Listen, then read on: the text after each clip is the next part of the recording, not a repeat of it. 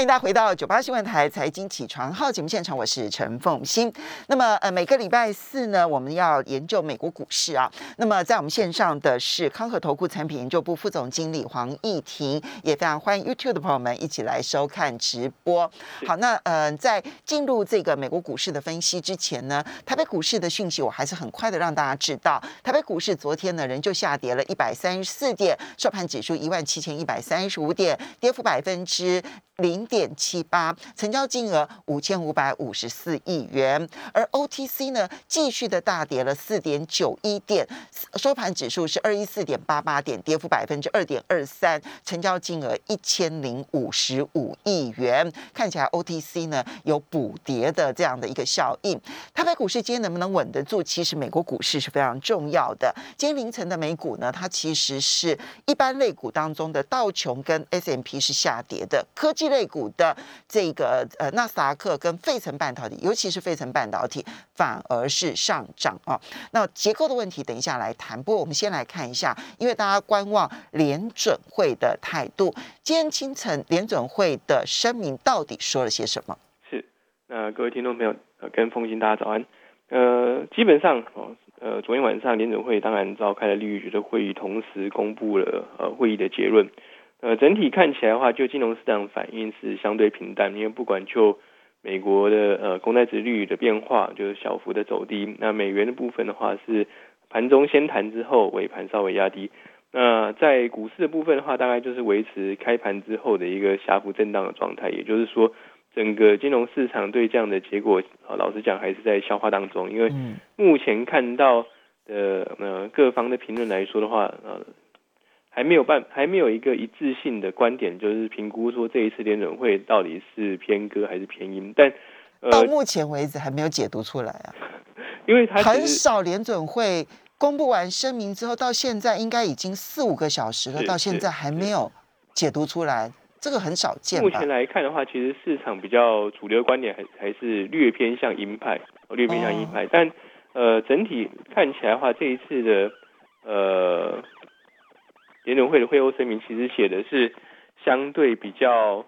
该怎么讲，比较模糊一点哦，但是还有一些字句是值得跟大家做推敲的。哦，第一个来说的话，就是呃，对于呃 COVID-19 哦冲击经济的担忧哦呃仍然是存在啊，但是经济仍然在复苏，也就是说呃整个疫情呃虽然在过去一段时间美国看起来有复燃的趋势呃，但呃整个经济还在在呃恢复当中。那特别是因为美国联准会是特别在乎的就业市场嘛，那他们认为说就是 Delta 病毒的肆虐呢，呃虽然有可能呃造成呃就业市场复苏的稍微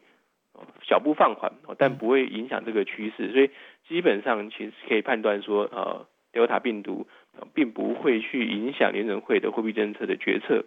第二个来说的话就是。他这一次有提到，就是呃 Q E 退场的一些条件啊，就是充分就业跟呃通膨目标啊，如果达到实质性的进展的话啊，那就是呃 Q E 退场的条件。那呃整体来看的话，他们认为说美国经济已经朝向缩减 Q E 所需条件啊，取得相当进展。那啊。这就是为什么市场解读说它可能正朝向要缩紧购债，是就是这一句话了。那呃，未来几次的会议呢，会继续评估啊。那市场的解读是说，呃，未来几次啊，其实呃，减债或是减少购债，应该很快就会被公布跟执行。那下一次的联准会议利率决策会议呢，其实是在九月二十一、二十二号啊。老实讲啊，距离现在有将近两个月的时间。那这中间呢，其呃市场关心的焦点就会落在八月二十六号开始的 Jackson Hole 要呃央行年会的部分。那这一次鲍威尔会参加哦，所以呃市场就会去屏息以待啊，在呃 Jackson Hole 的时候哦，鲍威尔到底会透露什么讯息？那因为二零一三年呃本来可以在呃释出啊更明确的一个 QE 呃退场或是缩减购债的指引的时候是在。呃，决胜后的会议当中，那所以市场会非常关心。那呃，对于决胜后的年会是什么时候？呃，八月二十六号到八月二十六号八号到八月二十八号。OK，嗯。那呃，通膨的议题呢，其实联总会的其实我觉得，其实联准会的呃心中已经慢慢的去接受哦，通膨可能会比较长哦，延续比较长的一个一个事实。那当然口头上或者在会声明当中，他也是讲到啊提到说通膨是一个暂时性的因素所造成的哦，但是在呃会后的一个呃发表会的时候，其实鲍威也有提到，就是通膨可能比预期来的更久哦，来的呃更高哦，那。将会在通膨呃预期超出范围的时候，呃做货币政策的调整。那目前呢未做呃缩表哦呃做任何讨论，那也还没有到呃考虑升息的时候。哦，但是呢，其实可以看得出来，就是联准会已经把呃通膨这个 issue 啊通膨这个议题呢，当做去当做调整货币政策的一个可能变相之一。那其实这跟过去一段时间的一个态度是很不一样的。其实过去一段时间，基本上联准会是呃忽略通膨，或者是呃把它放在一边，而是更关心的是经济的实质进程，或者就业市场实质进程。但这一次的一个呃会后记者会的时候，其实他有提到，呃，就是呃通膨也有可能会是未来调整呃货币政策的一个可能的考量因素。哦，所以这会是呃未来持续去观察的一个重点。那呃除此之外的话呢，其实这一次的呃联总会在利率决的会议之后呢，哦设立了两项呃短期呃市场货币市场的一些调整工具。嗯，一个是针对啊海呃国内市场的一个回购工具。嗯，然后另外一个是海外市场的一个回购工具。那基本上来说的话呢，这个是在必要的时候可以去。释出呃极短期的流动性，然后让金融市场恢复稳定。那呃有些人也会去做一个呃诠释，就是说呃联总会其实啊不管是呃先前做了很积极的一个逆回购的一个一个作为啊，现在来说他又准备了呃放出资金的一个回购回购工具。那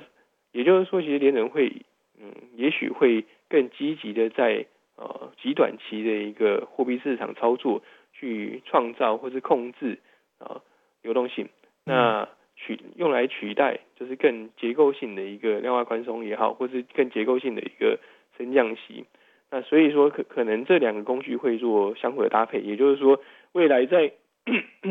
做呃量化宽松逐渐呃缩减购债规模，逐步退场的过程当中，假设经济有一些或者金融市场有一些比较紧俏的时候。那联准会可以去透过啊这种极短期的货币市场工具啊，就是在呃直接市场啊去做呃流动性的干预，而不再需要去透过一个大规模的货币政策调整。一停这个部分呢，其实我我的感受是觉得蛮特别的哈，因为现在市场其实并不缺现金。是那在不缺，所以他之前其实把那个隔夜拆款的这个利率，其实反而还稍微提高一点，让资金赶快回流到这个联准会嘛，哈。所以市场不缺流动资金，可是他却在这个时候设立了回购工具，也就是等着说市场一旦缺资金的时候，我就可以立刻释放资金。这个感觉上面很有未雨绸缪的一个概念。那。他是在预判未来可能因为联准会的货币政策而再出现流动性危机吗？基本上，就我目前的呃判断或者我的呃观点来看的话，其实我并不觉得联准会觉得认为说呃会出现短期流动性枯竭的问题，而是它会在货币政策调整过程当中，假设有一些突发性的事件或者一些突发性金融市场紧出紧俏的时候，它不再需要去做。呃，很全面的一个货币政策调整，而是透过短期的货币市场的投放或者是回收来去呃干预货币市场。所以呃，其实我觉得它会是一个整个让联准会在呃短中长期各个面向去呃控制货币市场的时候来的有更有更有条件跟更有工具可以去运用。那并不因为意味着它会。呃，认为短期上会有流动性枯竭的现象，所以他不认为未来短期之内会有流动性枯竭，但是给自己现在赶快创造一个弹性的空间，随时应应着可能的剧烈变化。是因为他其实，在呃昨天也有提到说，呃联总会目前的一个逆回购，就是回收资金的一个动作，还会继续进行当中，继续按照步伐去执行。所以基本上其实现在没并没有流动性缺乏，而是。可可能短期流动性的确过剩的一个问题。好，所以我们整体分析来看的话，看起来联准会已经接受了通膨可能比预期的时间要拉得更长，而且甚至于它的幅度可能拉得更高。是它因为接受了这件事情，未来通膨影响货币政策的几率大幅度的上升。是这个是呢。认为联准会开始有一点偏鹰派，主要的理由是。然后第二个部分是再加上经济跟就业，很明显的看到联准会觉得新型的 Delta 病毒对美国的经济冲击不大，所以呢，他们还是很乐观，经济跟这个就业呢会朝向他们的目标。那因为达成目标的几率高，这也是一个偏鹰派的解读。是那但是呢，这实际上面的作为看起来联准会很保守，所以呢，联准会实际的作为可能要等到八月二十六号到八月二十八号全球央行会议 Jackson 后的这个会议的时候才能够知道了。其实同时这一次包也有提到，就是说呃，联准会官员对于什么时候去缩减啊购债规模跟怎么执行啊，这一次是啊他们第一次深入讨论哦整个缩减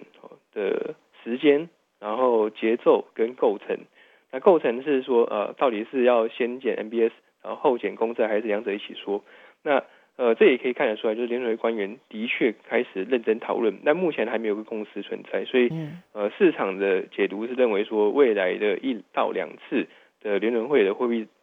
决决策会议，应该就会有一个更明确的一个指引出来，那很有可能在今年底执行哦缩减购债规模，然后。呃，最晚不会超过明年的年初，所以目前市场的一个呃判断大概大致上是如此。好，那既然如此的话呢，其实这一次，嗯，昨天市场的反应看起来不太是反映联准会的态度，它反而是比较反映财报吗？呃，昨天其实美股大盘来看的话，其实是反映财报，因为呃，昨天的确啊，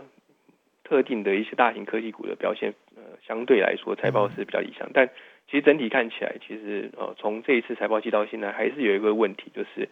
好财报不见得能够激励股价上涨。嗯，那其实包含像是苹果的财报其实也很好，但是呃，发布财报之后的盘后或者是昨天来看的话，都不是这么的走势这么强劲。它的财报好，但它提提供了预警。其实应该是说它。并没有提供很清楚的指引，就让市场担心了。对，那呃，昨天晚上呃盘后的话，其实是脸书发布财报，脸书发布的财报呃也是缴出非常亮丽成一单，但是它对于后续的一个营运展望看得比较保守，所以盘后股价跌了三点三个 percent。那就呃非，所以我们稍微休息一下，等一下马上回来节目现场来看财。欢迎大家回到九八新闻台财经起床号节目现场，我是陈凤欣，在我们线上的是康和投顾产品研究部副总经理黄义婷。好，所以我们刚刚提到说，这一段期间美股呢，其实非常受到财报的影响。那么，不过这个影响呢是非常 critical 的，就是说，呃，你在财报释放的讯息不但比预期好，而且必须是万里无云，没有一点点杂音。你有稍微的迟疑，稍微的保留，市场就立。刻下跌，是不管你之前的成绩单多漂亮，你必须是全面性的说非常棒，才可以上涨，对不对？好像今天凌晨的这个是呃脸书啦，还有像像像这个 Alphabet，对不对？好，是好。那呃，此外的话，其实像目前来看的话，其实有一些的呃机构啊，其实有开始去做一些预警，就是认为说呃企业财报跟美国经济的高峰。成长高峰可能慢慢要过去，那这其实，在企业发布财报的时候，他们对于后市展望也可以看出一些端倪。那呃，例如像其实这一周有一个财报我很重我很重视是呃昨天昨天或前前天所发布的 UPS，那它是在呃疫情联邦快递。呃对，呃它是在呃疫情之后哦表现非常好的一家公司。啊，特别是受惠于大家宅在家里，然后透过网络下单。啊，它的一个呃电子商务呃所带来的一个呃营收增长是非常快速。那它第二季的获利也是非常非常的亮眼。但是它有提到，哦这家公司在发布财报的时候有提到，哦可能呃电子商务所带来的快速成长已经见顶了。哦，所以它在发布财报之后呢，其实股价就变就重挫了将近七个 percent，在财报公布当天。呃，所以可以看得出来，就是呃有一些。企业其实已经开始预警，或者开始提醒，就是疫情之后所带来的快速复苏，可能已经到了相对高点。但这不意味着说经济就会进入衰退。其实，哦，按照目前的经济预测来看的话，呃，今年的下半年到明年的上半年应该还是维持呃略高于平均的增长速度。哦，但呃，相信呃目前的一个高股价其实都充分反映了呃原先所带来的一个呃经济或是企业财报面的利多，所以未来要靠财报去推升股价的可能性就会下降。啊，其实星巴克也是这样的一个状态。其实星巴克缴出来成绩单也是非常理想，但是他有提到就中国市场的放缓，嗯，哦，那在股价的反应就是重挫，哦，所以呃，虽然我们看起来现在呃大盘啊，不不管是呃科技股的纳斯达克或者是 S M P 五百啊，即使在高档出现震荡，但是现在还是在一个非常接近新高哦，甚至可能可能在一两交易日呃就有创新高一次的这样的一个一个步伐，但如果我们去细究整个呃上涨的结构来看的话，就呼应了上周有跟大家提醒的，就是说，然后创下五十二周新高的个股跟创下五十二周新低的个股的一个比率，其实是越来越差距悬殊。也就是说，呃不再是一面倒的呃创新高的股价越来越多。而如果看得更短，就是在纽约交易所当中的话，呃。创一周有一个月新高的呃个股，跟创一个月新低的个股，几乎已经快要是大概是呃一比零点八的一个水准，我觉得创新低大概是零点八，创新高大概是一，所以其实两者的呃差距其实是越来越接近啊，所以显示说呃不再是过去这种全面式大涨的一个格局，所以呃选股也好，或者是呃整个呃盘势的震荡啊，老实讲会越来越加盘势震荡有可能加大那。个股的表现落差也会跟着拉大，所以在个股上面分歧式的走势是越来越清楚了。是是，不管是有的到一年新低，有的是一年新高，因为就整体来讲，我们看指数其实是创高的。是是，可是一一年新高跟一年新低其实越来越接近，是就是都个股的数量其实越来越接近。没错没错，所以其实这意味着呃是少数的呃特定几档个股。去推升大盘走高，而且就过去这段时间来看的话，其实看得出来，就是推升大盘走高的呃这特定的个股，其实它并没有一个很延续性啊，就是可能今天是 A，那明天可能是 B 的好消息带动呃市场的人气稍微再拉高一点，但呃其实有一个例子，其实就像过去的一周啊，就是呃在推特跟呃 Snap 公布呃亮眼财报之后呢，其实它的股价大涨，那也推升了。呃，纳斯达克走高哦，但之后的几个交易日，我们就可以看到说，推特或者是 Snap 它的股价的反应就很快速的转弱，所以这种财报带来的一个呃激励的效果，其实并没有办法延续。那这会是目前来看，我看大盘会是比较呃值得大家去留意的一个点。那这样子是很难在这里面选股的，也很难在这里面获利的。是是，因为它的上涨没有延续性。是。那这也意味着，其实呃，如果是做多的投资人的话，嗯，最后可能必须要去接受的，就是你去投资的可能会是啊大盘的 ETF，而不是透过个股。就是目前看起来大盘还是维持在相对高档，但其实个股的选择也好，或者是个股的上涨的持续性，目前看起来并不强哦，所以可能呃偏向操作大盘会比偏向操作个股来的更有利，至少在短线上来看是如此。那八月有机会？大盘表现好吗？八月来说的话，传统而言是一个蛮无趣的月份啊。那我边给大家看一个图，有跟大家做准备，就是呃，过去这二十年来呃，就是所谓的呃 seasonal 的一个 chart，就是说呃，看每个月的一个走势，可以看得出来，八月到九月基本上就是，如果就这两个月来看的话，大概就是略下跌或者是。呃，持平的一个状况，那相对起来，我们这边让大家解释一下，这个图是每一个月它各呃这个涨或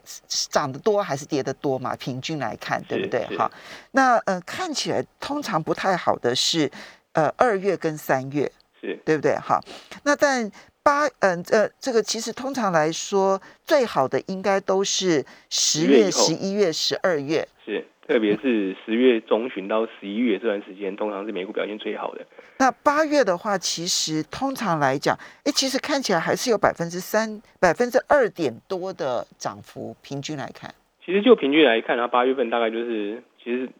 纯粹来看应该是小幅下跌。哦，因为那张图其实可以看得出它中间会有一些波动，但就整个月结算来看的话，就是小幅下跌。但九月份的平均跌幅会更大哦，九月份平过去二十年的话，平均是下跌大概是一点多个一点六个 percent。那呃八月份大概是下跌零点五五个 percent。嗯，啊，其实这不意外啦，就是说呃，通常在八月份啊，就第一个财报啊，第二季财报公布完呢，相对起来的财报的利多哦，相对呃没有这么强了。第二个来看的话，就是呃暑假。呃，通常美国的交易员会在呃七八月的时候选择一段时间去做度放暑假的一个一个呃习惯啊，所以整个市场交易会相对比较清淡啊，所以呃从过去这段时二十年的经验来看的话，通常八月份的走势啊相对比较平淡无趣了。嗯，哦，那今年来说的话，又遇到呃呃八月二十六号这个决胜后，市场非常的关心啊，那。呃，同时间呢，其实联准会有提到，就是经济数据的好坏会是呃影响他们什么时候去做缩减购债步伐的一个重要关键啊，所以八月份市场会非常非常非常关心经济数据的一个走向。那同哦，今年八月哦会非常关心经济的走向啊，同时呢也可以看到，就是财报的高峰应该就是在呃这个礼拜跟下个礼拜就会过去，接下来公布财报的重要性就会下降，也就是说财报带来的激励因子就会淡化。啊，在这种情况之下的话，大盘就比较不容易有一个方向性，而是随着呃经济数据的呃讯息流去做一个上下波动的可能性会比较高，所以整个八月份呃也许会是一个蛮无趣的一个盘。好，所以你现在暂时先设定八月份是一个无趣的盘。那无趣的原因是因为在八月底的时候有 Jason 后的这个全球央行年会，那个时候会看到美国联准会的一个态度，好，所以大家可能会观望。第二个是它没有重要的一些，嗯，不管是重量级的经济数据或者是财报数据，然后来激励市场，所以市场缺乏正面因子。应该是说，呃，财报就淡化了嘛？那数。经济讯息的部分的话，还是会公布。那经济数据就是如同前面呃上周有提到，不能太好，也不能太坏，对，啊，就是不好不坏是最好，对。所以整个看起来八月份应该是一个相对表现平淡的一个月份了。嗯，那这种平淡，然后它又牵涉到个股很难有连续性。所以你最多只能够建议大盘的 ETF 了，对不对？是，其他的大概都很难建一个具体的产业方向。应该说，其他的一个操作难度会拉大啊，因为特别是市场对于联准会的态度，目前还没有个定见存在，所以你很难去复制二月份哦，就是说哦，至于可能走升，那我可能弃科技股去寻寻找循呃循循环股。目前看起来的话，在呃这种操作的逻辑啊，我认为在现现阶段不太可能被复制。所以整个操作难度是拉大的。好的，我们要非常谢谢康和投顾产品研究部副总经理黄义婷，也要非常谢谢大家休息。